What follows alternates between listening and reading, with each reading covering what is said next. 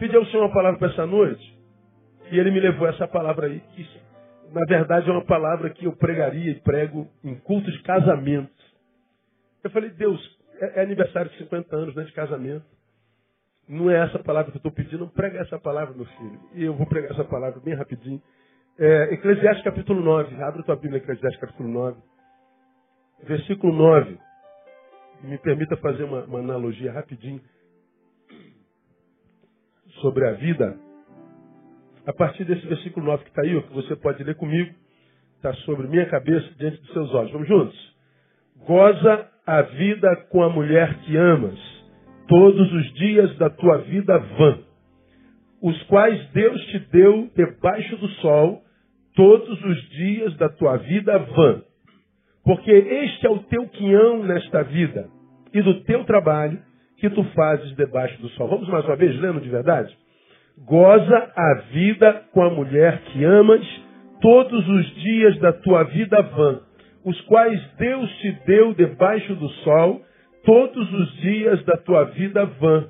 Porque este é o teu quinhão nesta vida e do teu trabalho que tu fazes debaixo do sol. O resumo da ordem. Goza a vida com a mulher que amas, porque este é o teu quinhão nessa vida. Goza a vida com a mulher que amas, porque esse é teu quinhão na vida. O que você tem na vida? O amor de uma mulher família. Eu achei esse texto maravilhoso. Então me permita fazer alguns, algumas considerações. É, na verdade são três sobre esse texto que a gente acabou de ler. A primeira consideração é sobre a vida. O texto está dizendo goza a vida. Então ele está falando, gente pode falar sobre a vida, né? o que a vida é para ser gozada. A vida é para ser celebrada. A vida deve ser um campo de alegrias. É para isso que a vida nos foi dada. É para isso que nós fomos trazidos à vida. Trazidos, está certo? Tá. Se não tiver, me perdoe, mas tá. Né? Então é para isso que nós fomos, fomos trazidos à vida. Para quê? Para celebrar. Para que, que você está vivo? Para celebrar. Para que, que você está vivo? Para que, que a vida lhe foi dada como presente? Para gozar nela. Essa é a definição de vida a partir da palavra. É uma dádiva divina. Estar vivo é um presente dos céus. Estar vivo é um presente de Deus. A vida é o projeto do Cristo. Não foi ele quem disse? Eu vim para que vocês tenham vida e vida com abundância. Esse é o projeto de Cristo. O que você veio fazer aqui, Jesus? Fazer com que vocês vivam vida abundante. Lembram que eu já tenho falado sobre esse versículo aqui? não é abundância de coisas na vida. É vida abundante a despeito das coisas. Tem nada a ver com coisa, com posse, com propriedade, com aquisição. Está falando da vida abundante. E se você é ser vivo, independente das coisas que tem ou deixa de ter, essa vida que você tem é vida para ser celebrada, é vida para ser gozada. É isso que a Bíblia está dizendo aqui. Eu vim para que vocês tenham vida e vida com abundância. Eu creio, com toda a minha alma, que toda pessoa cuja alma foi alcançada pela graça de Deus tem essa verdade impressa em si. De que é, a vida me foi dada para ser vivida. De que a vida é uma bênção. Quando a gente é alcançada, alcançado pela graça de Deus, a partir desse alcance, desse encontro com a graça, essa verdade se torna um, um, um, um, que inerente em mim. Não é mais uma coisa que eu prego, é uma verdade que eu vivo. A vida passa a ser uma bênção, uma celebração. A vida passa a ser um campo de alegrias, passa a ser um território de celebração e gozo. A vida é para isso. Acho até que foi por causa disso, por essa percepção, que o salmista escreveu o Salmo 90, 12, que nós conhecemos muito bem. O que está escrito lá no Salmo 90, 12? Ensina-nos a contar os nossos dias, de tal maneira que alcancemos corações sábios. O salmista está dizendo, Deus, ensina-nos a contar os nossos dias. Nós, seres humanos normais, contamos os anos. Quantos anos eu comemoro essa semana? 50. Quantos dias eu comemoro essa semana? Nem eu sei. Vou fazer aqui só de raiva as contas, só para saber. Vai, vai, se aproximar, né? 365 vezes 50. Alguém já fez aí na minha frente? Oh, Jesus, apertei errado três vezes. 365 vezes 50. Igual, estou celebrando 18.250 dias. Se eu conto os anos, eu tenho 50 razões para celebrar. Se eu conto, um dia, eu conto os dias, eu tenho 18.250 razões para celebrar. Muda um pouquinho, não? Por isso que o salmista está dizendo, ensina-nos a contar os nossos dias. Deus, eu não quero contar anos. Eu quero contar dias. Quem conta dias na perspectiva de que, alcançado pela graça, recebe de forma inerente, ou seja, é, é, a, a, ideia de que eu me confundo com essa verdade, né? de que a vida é uma bênção. Se eu olho a vida como uma bênção e celebro nessa perspectiva diária, eu tenho muito mais razão para celebrar a vida do que contando os anos. Eu acho que é por isso, por, por essa certeza de que a vida é para ser gozada, de que a vida é uma dádiva divina, de que a vida é um presente de Deus, que o salmista diz, Deus, eu não quero contar anos, eu quero contar dias. Eu não quero comemorar aniversário, eu quero comemorar diversário. Não é adversário, é diversário. Comemorar os dias. Então, todo dia, uma celebração. Pergunto, temos todo dia razão para celebrar, sim ou não? Sim. Eu sei que alguns de vocês disseram, não, pastor, nem todo dia dá para celebrar.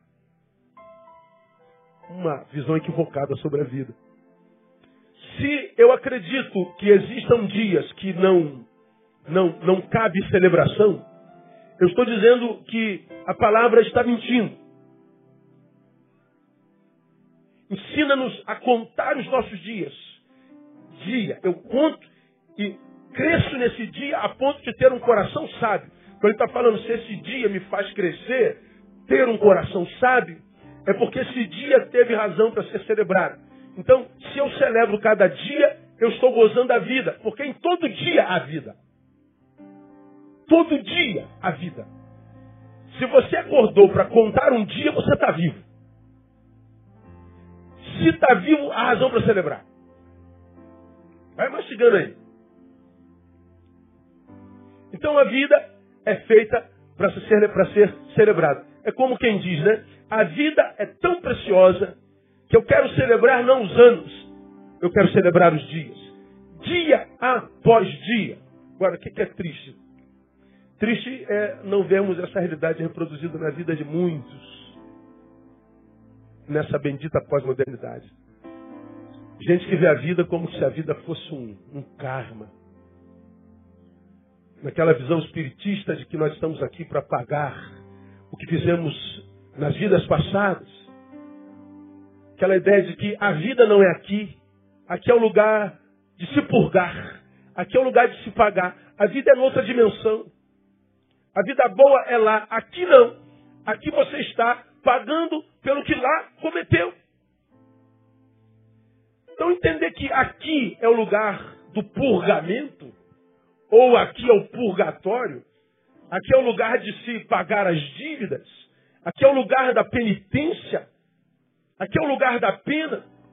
Então é viver com desesperança mesmo. Viver passa a ser uma tristeza, um castigo. Mas não é o que a palavra está dizendo. A vida é para ser celebrada. Goza a vida.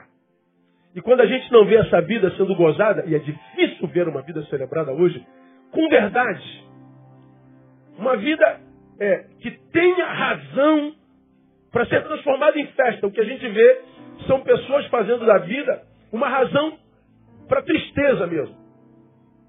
Uma razão para se empurrar com a barriga, sem esperança, sem, sem gozo, sem vontade. Uma vida que vai porque ela simplesmente vai. Não dependa de quem a está vivendo. A vida não espera o ser vivo para ser. A vida é independente do que o ser vivo faça com ela. Então é triste quando a gente vê em seres vivos, seres vivos que não celebram a vida que têm. A vida não se transformou, à luz desse ser vivo que não celebra a vida, numa vida que pareça ser dádiva de Deus. Mas sobre a vida, o texto está dizendo, ela é feita para ser celebrada. Desacreditamos da vida? Quando? Por quê? Porque a gente se encontra com tanta gente que se mata hoje.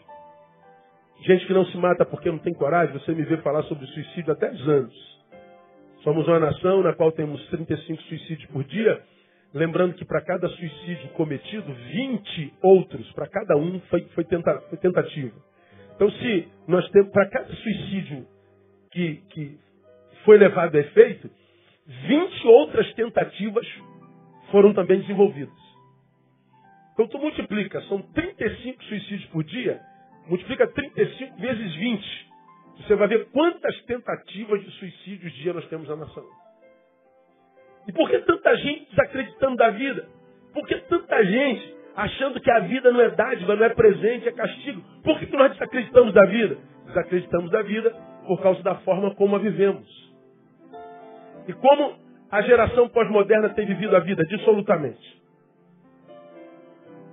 Uma geração qual o filho pródigo que acorda e diz: Eu preciso viver a vida, eu preciso ser feliz. O que importa é ser feliz. Vou correr atrás da minha felicidade.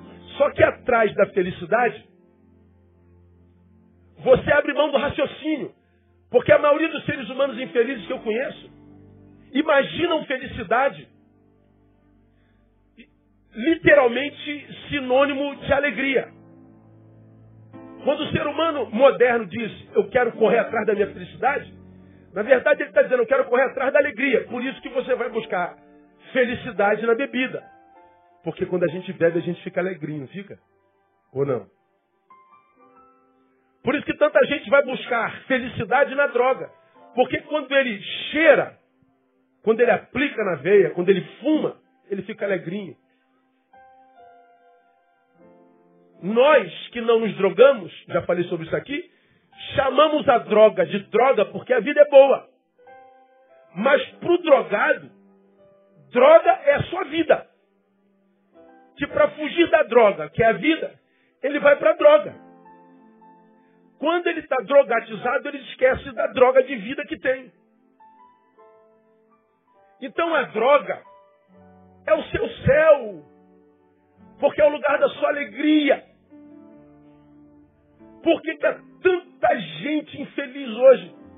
A despeito de estar correndo atrás da sua felicidade, confunde felicidade com alegria que não aprendem que eu posso ser feliz e estar triste. Eu posso estar alegre e ser infeliz. Tristeza e alegria são momentâneos. A felicidade pode ser perene, dependendo da forma como a gente se autogesta, como a gente se administra. Por que está tanta gente desacreditando da vida que a Bíblia diz é para ser celebrada? Por causa da forma como a vivemos. Ruim não é a vida. Ruim é a gestão que pessoalmente fazemos dela. Aí aqui nesse primeiro tópico, eu digo porque eu celebro a vida. Porque eu acho que pelos frutos conhecereis, Deus me deu a graça de ser um bom gestor da minha própria existência. Eu louvo a Deus é, que quando a gente chega aos 50 anos, Paulo falou que aos 40 a gente ainda está subindo, né? E depois dos 40 a gente vai descendo. Então, eu subi, até os 50 eu estou subindo, por incrível que pareça. Eu não sei daqui para lá, né? Mas vou trabalhar para subir. Não sei. Ah, mas não tem jeito, a gente cai, né? A gente, tudo que sobe desce, não tem jeito. Então, se a gente sobe no tempo da subida, quando o tempo da caída chegar, a gente cai com dignidade. O problema é quando no tempo da subida a gente não subiu. O problema é quando no período da ascendência nós estamos em decadência. O problema é quando no período da ascendência nós estamos em estado de torpor, nós estamos parados, nós fomos acometidos pela inércia. Se no tempo de subir eu paro, se no tempo de subir eu caio, quando chegar a época de cair, eu caio para desgraça. Então, quando me perguntam, como me perguntaram na segunda-feira passada, lá na nossa celebração, nem o que você celebra hoje? Eu celebro a forma como eu vivi 50 anos. Eu não celebro só cronologia, eu celebro a intensidade da vida. Eu celebro a grata satisfação de ter vivido cada momento da minha história como aquela história tinha preparado para mim. A graça de não ter desperdiçado vida com propostas, projetos, pessoas que não contribuíam para a própria existência. Por saber e receber de Deus a graça de olhar para trás e ver poucos momentos na minha vida onde minha vida fugiu do meu controle, onde a minha vida escapou de mim, onde a minha vida foi desperdiçada com projetos, com gente com quem não se deveria desperdiçar. Eu acho que chegar a um, qualquer ano da vida, qualquer fase da história, e perceber que em 50 anos você viveu quase 50 anos mesmo. Saber que em 50 você não viveu 20, jogou 30 fora. Saber que em 50 você não jogou 15 fora no relacionamento mortal, furtivo, num projeto maldito de engano, que gera uma sensação de perda e de culpa terrível.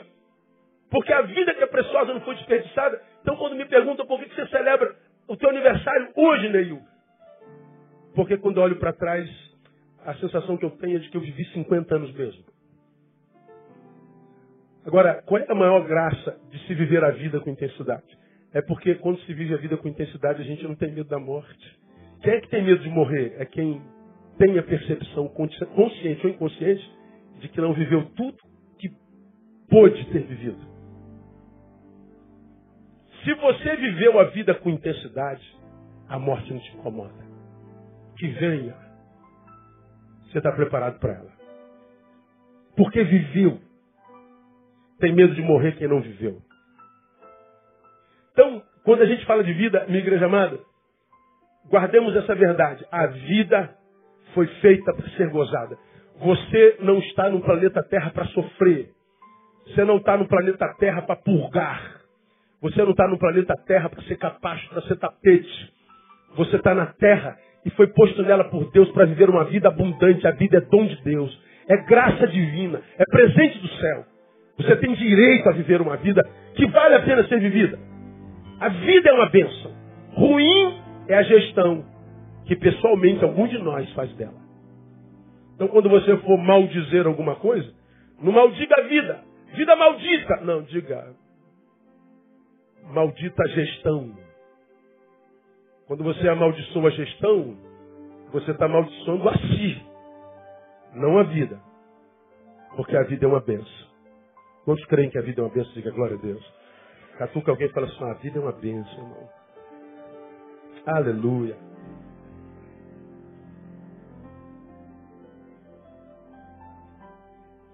Primeira consideração, a vida é para ser vivida, para ser celebrada. Segunda consideração à luz do texto, a vida é para ser celebrada com. Olha o que o texto está dizendo aí. Goza a vida com. Gozar a vida com é o teu quinhão na vida.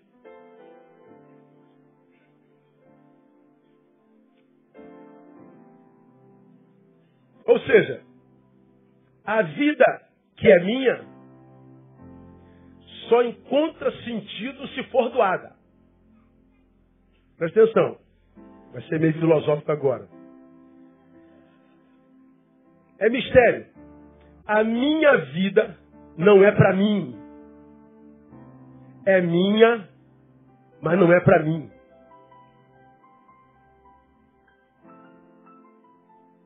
Goza a vida, Neil. Qual? A tua. Como? Com essa vida que foi feita para gozar não encontra gozo em si mesma. É tua, mas não para tu. Ela é vida para a celebração, mas a celebração só se dá com. Portanto, ela não é um fim em si mesma. Ela não basta a si mesma. Você já viu alguém falando assim, eu não preciso de ninguém? Já ouviram isso em algum lugar, não? Já falaram isso alguma vez? Eu não quero saber de mais ninguém na minha vida. Não quero saber de homem na minha vida. Me responda. Qual mulher que fala isso? Me diga aí. Quem foi muita, muito machucada por um homem. Mulher nenhuma presta. Tudo cachorra. Qual homem que fala isso? Ganhou uma bolada nas costas.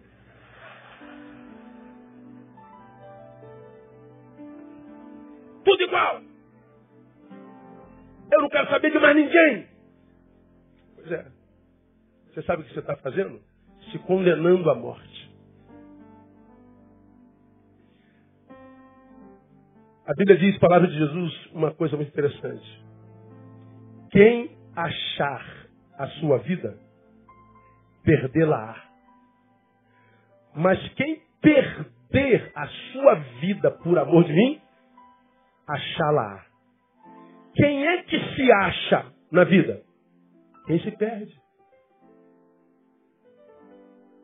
O que, que o Evangelho ensina para o discípulo de Jesus?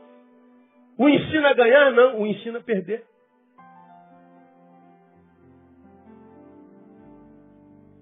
Mas num tempo contemporâneo, quem perde é chamado de derrotado. Mas o Evangelho está dizendo aí, se você quiser preservar a sua vida, você vai perdê-la.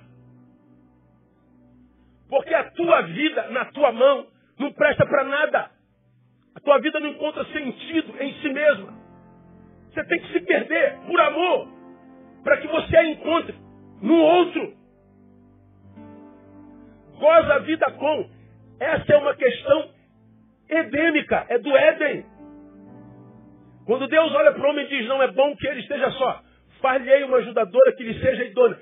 A ajudadora, idônea, a palavra idônea lá é ajudadora que esteja como que diante de si. Não é adiante. Já falei sobre isso aqui. A ideia é, Adão, eu vou fazer uma mulher para você ser com ela. E essa mulher será o teu espelho. Você se enxergará nela. Você só se perceberá nela. Você se avaliará nela. Você só será nela, com ela. Ela será o teu espelho. E se tira o espelho, você não se enxerga mais. Você está perdido. Você não se auto-percebe. Você não consegue conhecer-se a si mesmo. Tua vida perde sentido. Então essa palavra é um, é um negócio muito interessante. A vida é minha, mas não para mim. Ela não basta a si mesma. Por que, que hoje nós temos tanta dificuldade de crer nisso e achamos que de fato não precisamos de ninguém? Por causa do histórico de relações passadas. Relações que, vividas equivocadamente, geraram dor, geraram frustração, geraram traumas. Pastor, toda vez que eu me dei a alguém, me machuquei. Toda vez que eu me relacionei com, quebrei a cara. Toda vez em que me doei de coração, me arrependi. Eu ouvi de, de alguém muito querido nessa, nesse dia, hoje, falando sobre sua vida ele disse, já não tem mais espaço para cicatrizes, pastor. Tudo em mim é cicatriz. De onde veio essa frase? Já não há mais espaços em mim para cicatrizes. Tudo em mim é cicatrizes. Quando conversando com ele, percebi que toda vez que se tocava na palavra amor, solidariedade, ele bloqueava.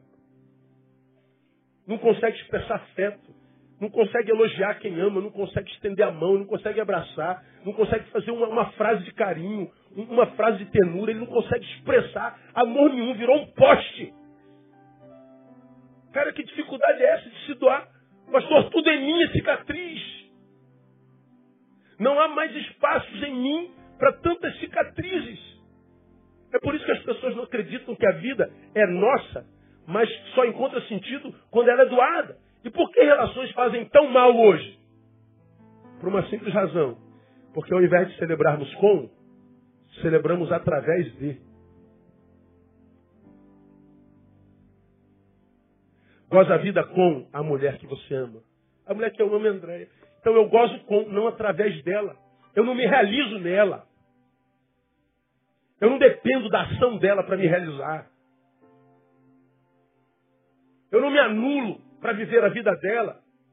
E nem me diminuo para que ela me complete.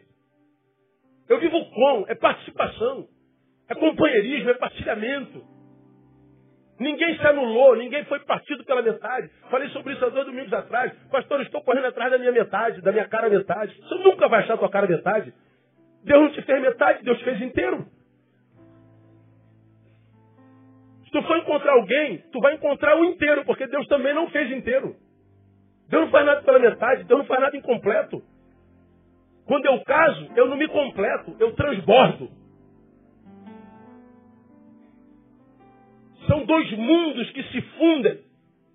Eu amplio a impossibilidade. Mas não é dependência, porque vivi sem ela boa parte da minha vida. Por que, que tanta gente está ferida? Por que, que tanta gente que não dá certo com ninguém?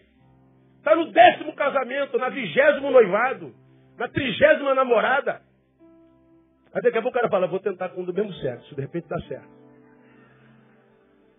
Dá não, irmão. No Canadá, foi liberado a zoofilia. Tá aqui, joga que você vai ver. Vou tentar com o animal, né? De repente dá certo. Essas tentativas revelam tão somente os muitos fracassos. Quando Deus olhou para a humanidade em Adão e disse não é bom só, ele não cria um, um, um estranho, um diferente, ele cria um igual. Ele cria da mesma raça. E diz agora a tua vida encontra sentido com ela. Não é através dela, é com ela. Não se é com, se é através de. Por isso, tanta gente quebrando a cara. Quando não se é com, mas através de, nós estamos diante do que eu vou chamar de a transferência do amor próprio para o outro. Eu não sou com ela. Através dela, eu transferi o amor próprio para o outro. O que, que é isso? Nega-se a si mesmo o amor que tem e oferece esse mesmo amor em totalidade a outrem. Vai mastigando aí. Quando eu vivo através de e não com, eu só nego a mim o amor que havia em mim, que é o amor próprio. Transfiro tudo para o outro. Agora eu vou viver através dele. Ele é a minha vida. Ela é a minha vida. Só negamos a nós o amor próprio. Esse amor ausente em mim e agora existente em totalidade no outro é o mesmo amor que produziu a morte do meu eu. Quando eu abro mão do amor próprio, da dignidade, da autoestima, em nome de um amor outro, eu estou cometendo suicídio da minha subjetividade. Você se matou. Agora olha que coisa sinistra, se matou em nome do amor. Quanta gente infeliz por causa de amores adoecidos e não entenderam, eu amei tanto esse homem, amei tanto essa mulher. Amei mais do que a minha própria vida, pois é.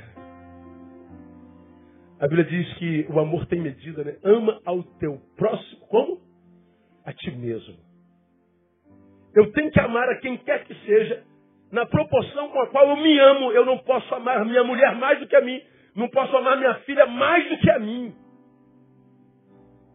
Eu tenho que amar tanto quanto a mim. Portanto, para eu amar quem quer que seja, eu preciso me amar primeiro. Agora, se eu me anulo, só nego a mim o amor que eu tenho a mim, em detrimento de um amor que eu tenho por outra pessoa, eu cometi um suicídio.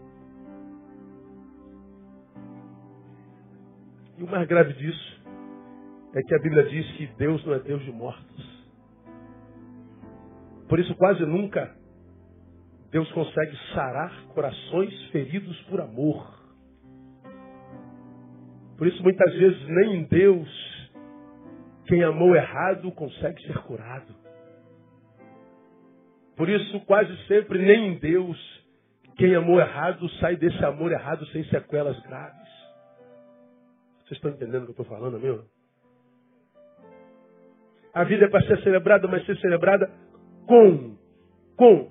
Hoje, nesse segundo tópico, celebra Deus pela graça de ter podido amar corretamente.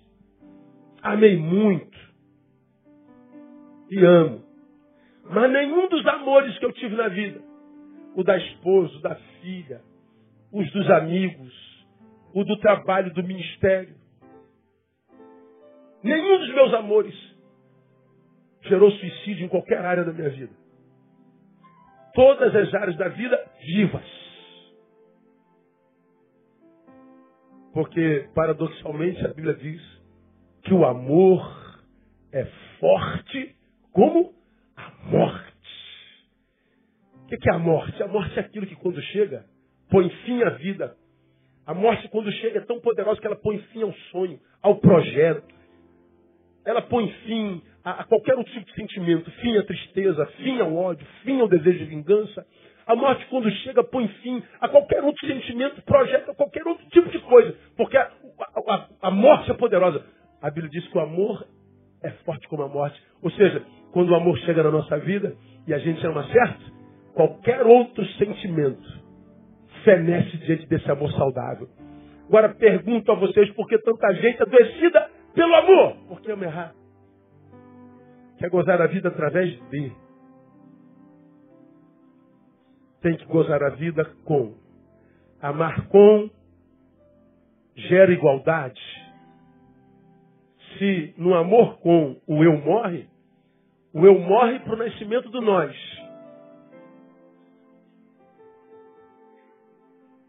Mas no amor através de, o que há é desigualdade. O eu morre, mas não para o nascimento do nós. O eu morre para o nascimento do tu ao quadrado. Neil é doido, né, cara? Fala a verdade.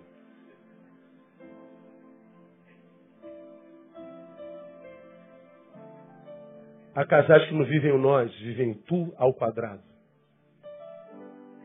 Porque um se anulou e o outro absorveu a própria existência do ser antes ou outrora amado. Então eu louvo a Deus pelo meu amor, louvo a Deus pelos meus amores, orando a Deus para que vocês possam amar. Seu Pai amou e ama. Louvo a Deus pelo amor das minhas ovelhas. Louvo a Deus pelo amor do ministério. Louvo a Deus pelo amor dos meus amigos. Louvo a Deus pelo amor que eu tenho pelos meus hobbies pela minha moto, por exemplo. Louvo a Deus pelo amor que eu tenho encontro nos livros. Louvo a Deus por todos os amores que me deu. Nenhum deles matou nenhuma área da minha vida. E o que eu mais desejo para quem comigo convive é que vocês vivam a mesma experiência. E se houver alguma área na tua vida morta por causa de um amor errado, que Deus nessa noite possa começar a ressuscitá-lo no nome de Jesus. Porque o amor é forte como a morte. E nós nascemos para amar. Aplauda ele.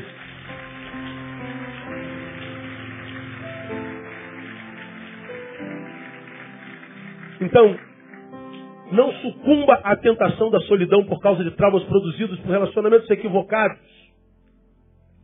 Não sucumba à tentação da solidão por causa de traumas produzidos por relacionamentos equivocados. Mas também não se entregue a qualquer relacionamento Principalmente se esse produzir suicídio em alguma área da tua vida. Guarda o que o teu pastor está falando. Termino. Primeira consideração, a vida é para ser celebrada. Segundo, para ser celebrada com. Terceiro, a vida não pode ser celebrada com qualquer um. Tem que ser com quem se ama. Celebra, celebra com, e para celebrar com, só se for com quem se ama goza a vida com a mulher que amas. Então, seguinte, esse discurso todo só encontra sentido ou se torna verdade se o que motiva a vida é o amor. Se o que motiva a vida não é amor, esquece tudo que eu falei aqui porque não rola né? aí. Não existe vida longe do amor. Isso quer dizer o seguinte: Não basta ser uma mulher do nosso lado, um homem do nosso lado. Tem que ser a mulher que a gente ama. Então você pode pular de cama em cama. Você pode pular de passeio em passeio. Coma todos, irmão. Dê para todos, irmã. Vire uma carne degustada por todos. Atrás da tua felicidade. O que você vai viver na essência é uma morte processual. Em cada cama um pedacinho teu fica. Em cada experiência sem amor, um tasco da tua existência vai ficando. E qual é o problema dessa morte processual? É que quando chegar o teu amor, só existe pedaços teus, você não está mais inteiro. O que sobra teu é resto.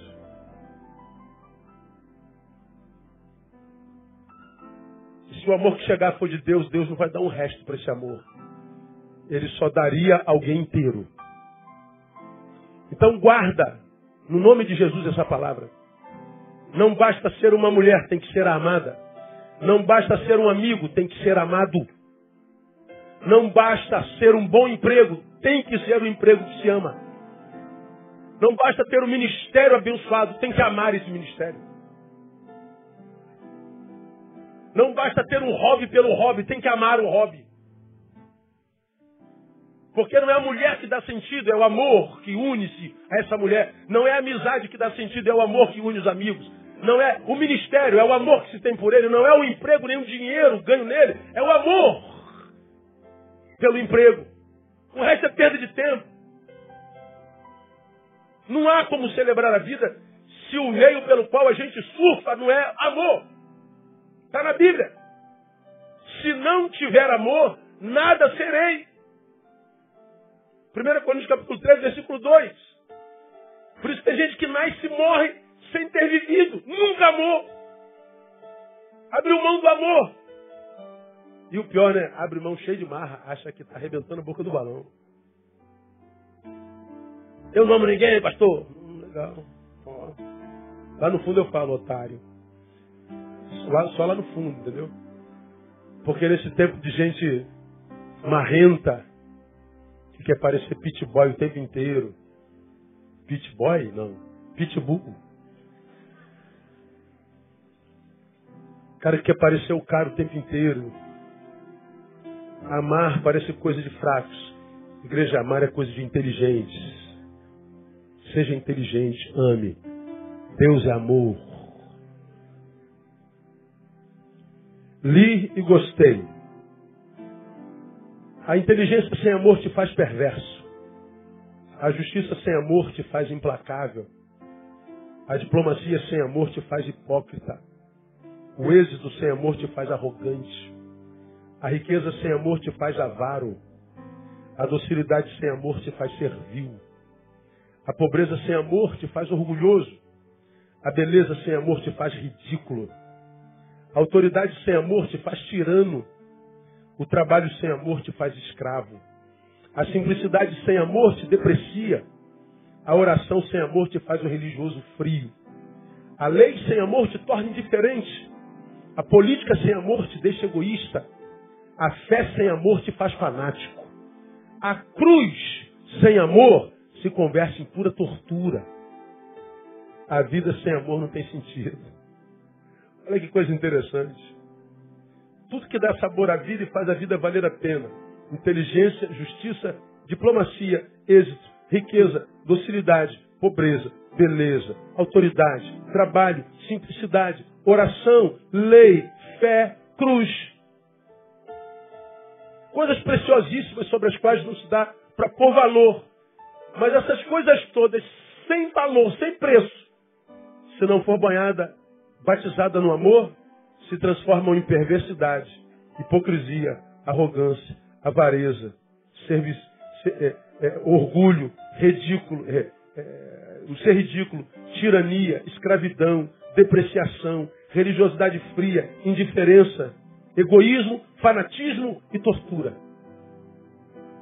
A única forma de transformar o que vale a pena em algo que se transforma em vida na nossa vida, é pelo amor. Porque mesmo que vale a pena, se não for banhado no amor, não gera vida na vida dos seres viventes. Paulo fala sobre isso há muito tempo, 1 Coríntios capítulo 13. O amor é sofredor. Ou seja, é, a vida produz muito sofrimento na vida de qualquer um. A gente só suporta o sofrimento da vida se a gente é batizado pelo amor. O amor nos ensina a sofrer com dignidade. O amor é benigno, ele está dizendo, em nós o que sobra é maldade. Em nós o que sobra é desejo de vingança. Paulo está dizendo que você só consegue fazer bem pelo amor. Paulo está dizendo o amor não é invejoso. Ou seja, só consigo ser alguém que consigo celebrar a vitória de alguém sem desejar ter o que ele tem, ou mais, desejar que ele perca o que eu não tenho, é só se for pelo amor, senão o que eu quero é que ele perca. O amor não se vangloria. Nós, sem amor, o tempo inteiro comemos sardinha, rotamos caviar. O ser humano vive em competição o tempo inteiro, tudo compete, tudo nosso é melhor, tudo dele é pior. A gente emite opinião sobre tudo, mesmo que ninguém tenha pedido. Vanglória. Por quê? Falta amor.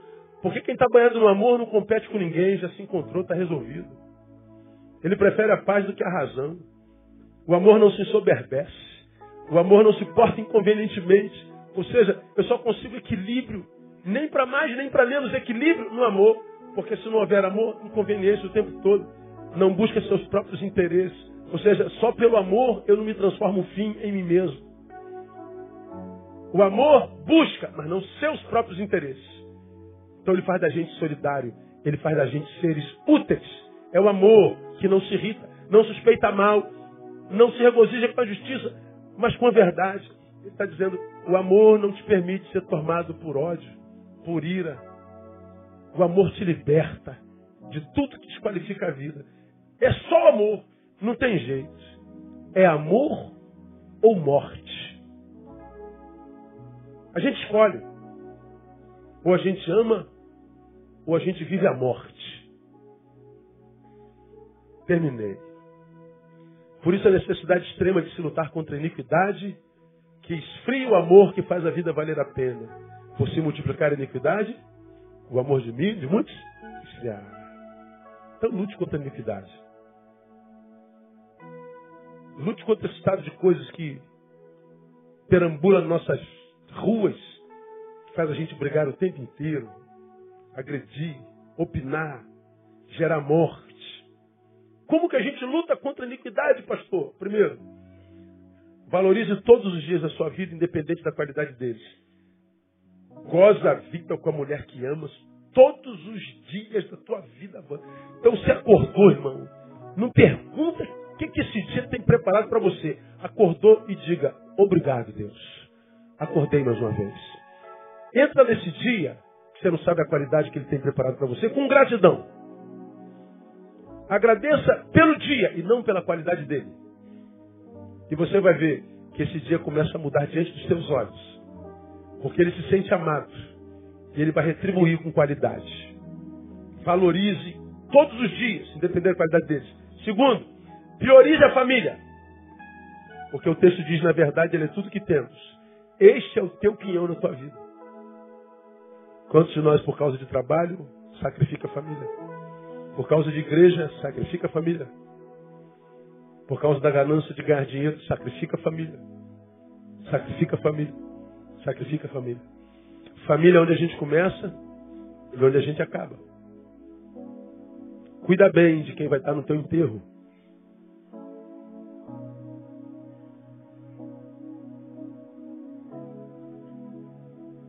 Quem é que está no nosso enterro sempre?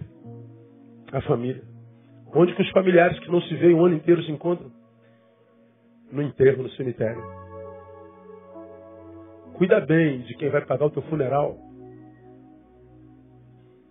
A família é tudo que a gente tem. Você entende assim, meu? Está do lado de um parente, diga assim, louva a Deus pela tua vida, parente.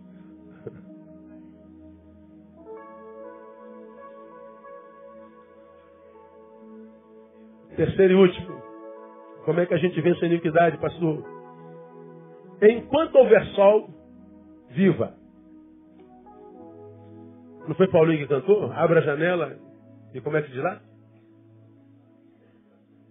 Abra os olhos e veja da sua janela como é lindo o pôr do sol. Enquanto houver sol, Viva. Porque a Bíblia diz: é o teu quião do teu trabalho que tu fazes debaixo do sol. Ou seja, enquanto houver sol a vida, e você está trabalhando para gozar com a mulher que ama. Você está trabalhando para amar. Então, enquanto houver sol, irmão, viva. Não morra antes da morte chegar. Por que, pastor, o senhor celebra a vida? Porque ainda tenho muitos sóis pela frente e pretendo curtir todos eles. E todos os sóis que passaram não foram desperdiçados. Então eu digo ao Senhor, louvado seja o teu nome, que venham mais 50 anos. E que muitos amores me cheguem ainda. De amigos, de dia a dia, de parceiros, de compadres, comadres, todo tipo de amor. E que todos eles sejam vividos para a glória de Deus. É o que eu profetizo para mim e para você. Em nome de Jesus, vamos aplaudir.